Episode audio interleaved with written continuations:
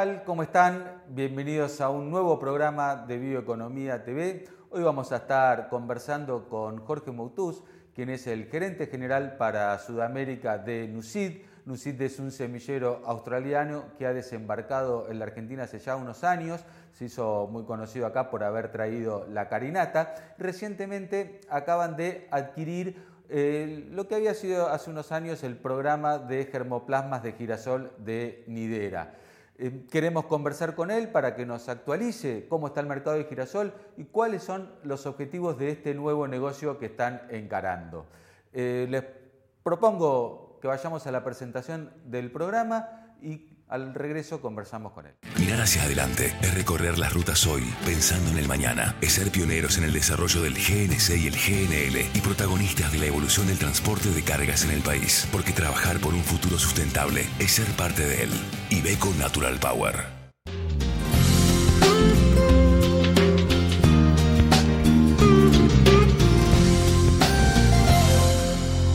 Qué gusto saludarte aquí, tenerte nuevamente en Bioeconomía TV. Bueno, Nucid ha dado un importante paso en este, la Argentina y esta, en esta oportunidad con el girasol. ¿Podés contarnos de qué se trata eh, este nuevo proyecto? Sí, Emiliano, cómo no. Eh, bueno, salió a la, a la, venta el programa de, ex programa de Nidera, que había sido adquirido por Singenta en su momento, eh, junto con algunos productos comerciales. Y esto creo que fue una decisión de la Comisión Nacional de Defensa de la Competencia. Eh, creo que hubo algunos interesados, entre ellos nosotros. Y bueno, y finalmente nos tocó quedarnos con, con el programa. Eh, ¿por, qué, ¿por, qué, nos interesó eh, el adquirir de Singenta el, ex, programa Ex Nidera? Es porque, bueno, girasol para anunciar a nivel global es un core crop, uno de los cultivos principales. Contamos con girasol, colza y sorgo eh, a nivel global. Y también la última adquisición de los últimos tres años fue la carinata. Son los, los cuatro cultivos en los que estamos más involucrados. Eh, por lo tanto, girasol sigue siendo una de las piedras fundamentales de NUCID, no solo para Argentina, donde es realmente importante, sino también en otros países del mundo, sobre todo en lo que es Europa, Europa del Este. Ahí estamos bastante involucrados con, con el tema girasol también. Eh, la adquisición del programa de, de Nidera, o sea, últimamente de Singenta, pero originalmente de Nidera, eh, nos suma una base de germoplasma muy amplia y muy distinta de lo que NUCID tiene.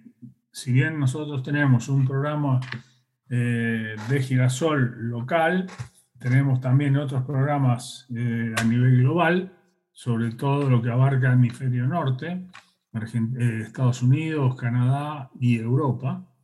Y esto nos viene a sumar germoplasma desarrollado en Argentina, para Argentina, con más de 30 años de investigación. O sea, no es un programa nuevo, es un programa que tiene su historia, que ha tenido su evolución, híbridos exitosos, breeders exitosos, que nos da una base genética mucho más amplia.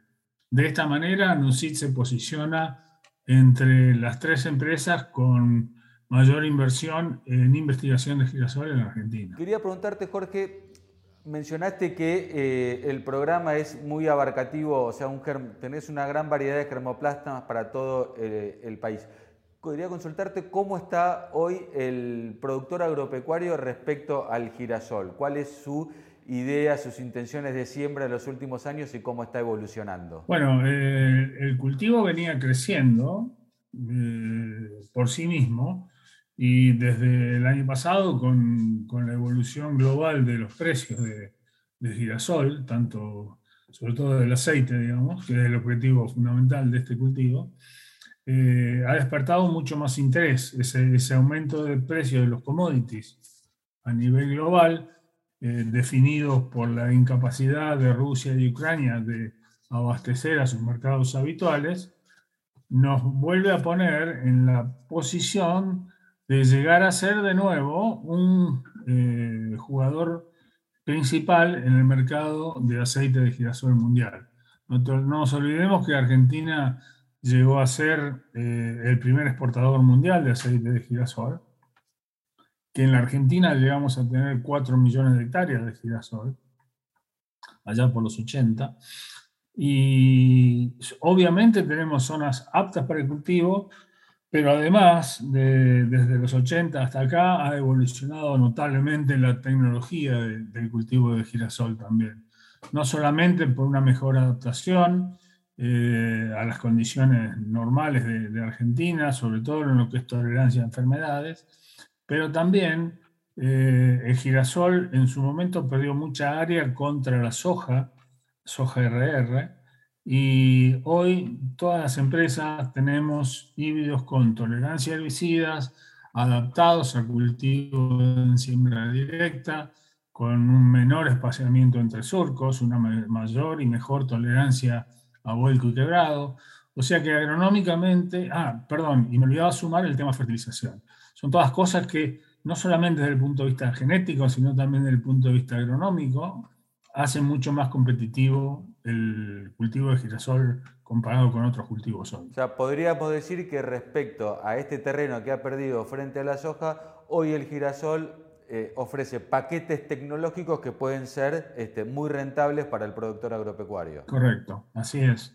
Y, bueno, y este año lo hemos visto, pensemos que el año pasado, la campaña anterior, tuvimos alrededor de 1.650.000, 1.700.000 hectáreas. En la última campaña estamos hablando de 2 millones de hectáreas y si seguimos, mm, o sea, toda esta mayor demanda de semilla se ve eh, reflejada en que se han agotado todos los stocks de semilla para la siembra de esta campaña. No quedó en, en Argentina, no sé el tema de importaciones cómo estará, pero en Argentina todos los semilleros han quedado sin stocks de los híbridos que normalmente se utilizan. qué interesante lo que contás. Yo recuerdo que eh, allá cuando inicié a mediados de los 90 eh, mi carrera profesional ligada a los biocombustibles, cuando se empezó a hablar un poco del biodiesel se hablaba de este, el girasol porque era un cultivo federal y había en la zona de Tres Arroyos hubo un proyecto interesante eh, porque ahí todavía la soja no había llegado, entonces como que eh, era la expectativa para agregar valor y había una aceitera local que había cerrado, eh, pero había varias aceiteras en diferentes partes del país, a diferencia de lo por ahí lo que es la soja hoy, que está todo concentrado en una zona. hoy el girasol se exporta como semilla, se puede exportar en forma de harina y aceite. ¿Qué, es lo que se hace con el cultivo de girasol a nivel país? ¿Tenés idea? Eh, eh, entiendo que la mayoría se muele en la Argentina, hay muy poca exportación de, granos, si es que hay algo, por lo menos no tengo noticia. Eh, o sea que la, mayoría de girasol que se produce en Argentina se muele y se convierte, como decías, en harina o en aceites. Yo me acuerdo cuando vos empezaste en la zona de Tres Arroyos, que tu viejo sacaba las primeras notas sobre y en ese momento creo que se hablaba más del, alto leico incluso para, para, hacer el biocombustible. Así que sí, vos, ya creciste y yo hace rato que ando dando vueltas. Sí, casualmente, bueno, una de las características que puede ser eh, interesante para el girasol es que justamente una de las cosas que se le ha criticado ahora al biodiesel con toda esta movida que se puso tan en tema a raíz de la escasez de gasoil es este, que el biodiesel elaborado a partir de aceite de soja puede llegar a tener problemas durante el invierno en la Patagonia. Y casualmente el girasol lo que ofrece es mejores propiedades, el aceite de girasol mejor dicho, para la elaboración de biodiesel, así que podría haber también un canal eh, interesante por ahí, porque bueno, el biodiesel derivado de, aceite de, girasol o colza o incluso hasta carinata, eh, tienen mayor tolerancia a climas fríos. Y ya que venimos este, con este tema, te, pregunto también cómo, cómo, viene el programa de ustedes de Carinata tan, este, tan interesante y tan novedoso para, bueno, en Carinata eh, seguimos creciendo, gracias a Dios, venimos prácticamente triplicando año tras año. Cuando arrancamos y estuvimos con ustedes, El primer año estuvimos con unas 1.500 hectáreas, después pasamos a, a 3.500, después de ahí pasamos a casi 10.000 y este año, este sería nuestro cuarto año con Carinata, eh, estamos arriba de 30.000 hectáreas. Eh, para los que no están al tanto de carinata, carinata es una brásica, al igual que la colza es brásica carinata. Eh, su aceite no es comestible y ahí es donde viene una de las cosas interesantes, porque esto no compite con, no utiliza aceites comestibles para fabricación de biocombustibles, que son una de las críticas que por ahí se le pueden hacer a la colza o al girasol. Y mm, el destino fundamental de, este aceite es la generación de biocombustible para aviación, o sea, lo que se llama el biojet. Así que seguimos avanzando con eso. Este año tenemos mm, la visita de, eh, para agosto algunos, para octubre otros, eh, la visita de la gente de Saipol, que son los compradores del grano en Francia y tenemos también eh, la visita de BP, BP British eh, Petroleum, que son los destinatarios finales de, todo el, aceite de, carinata que se origine.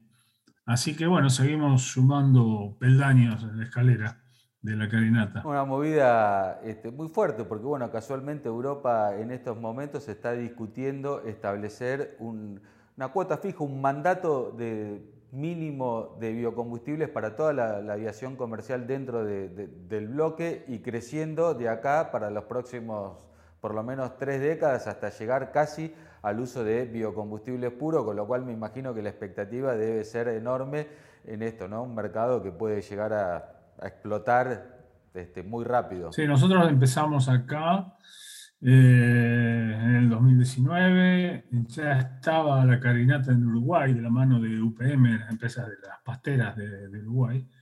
Eh, nosotros ahora retomamos ese negocio en Uruguay y estamos desembarcando en Paraguay con la registración de los, del primer híbrido y lo mismo en Brasil. O sea que va a ser una, un negocio de, de nivel regional.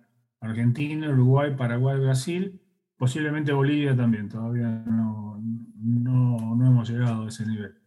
Pero sí, nuestra expectativa es de tener más de un millón de hectáreas en, la región. La verdad que es fantástico, Jorge. Bueno, muchísimas gracias por todo este pantallazo que nos has este, dado. Girasol, eh, eh, carinata, o sea, estamos a full con, las oleaginosas, también están metidos en el sorgo, que también tiene sus propiedades interesantes para biocombustibles, que las vamos a discutir, si querés, en, en otra oportunidad, con más tiempo.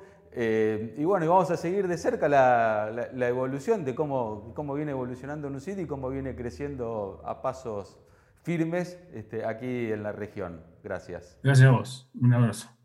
Llegamos al final de este programa de Bioeconomía TV. Les agradecemos a ustedes por habernos acompañado y como siempre los invitamos a navegar a través de nuestro portal bioeconomía.info y suscribirse a nuestro canal en YouTube y nuestras redes sociales para estar actualizado de todo lo que está pasando en el mundo de la bioeconomía. Los espero la semana que viene con un nuevo programa. Hasta entonces.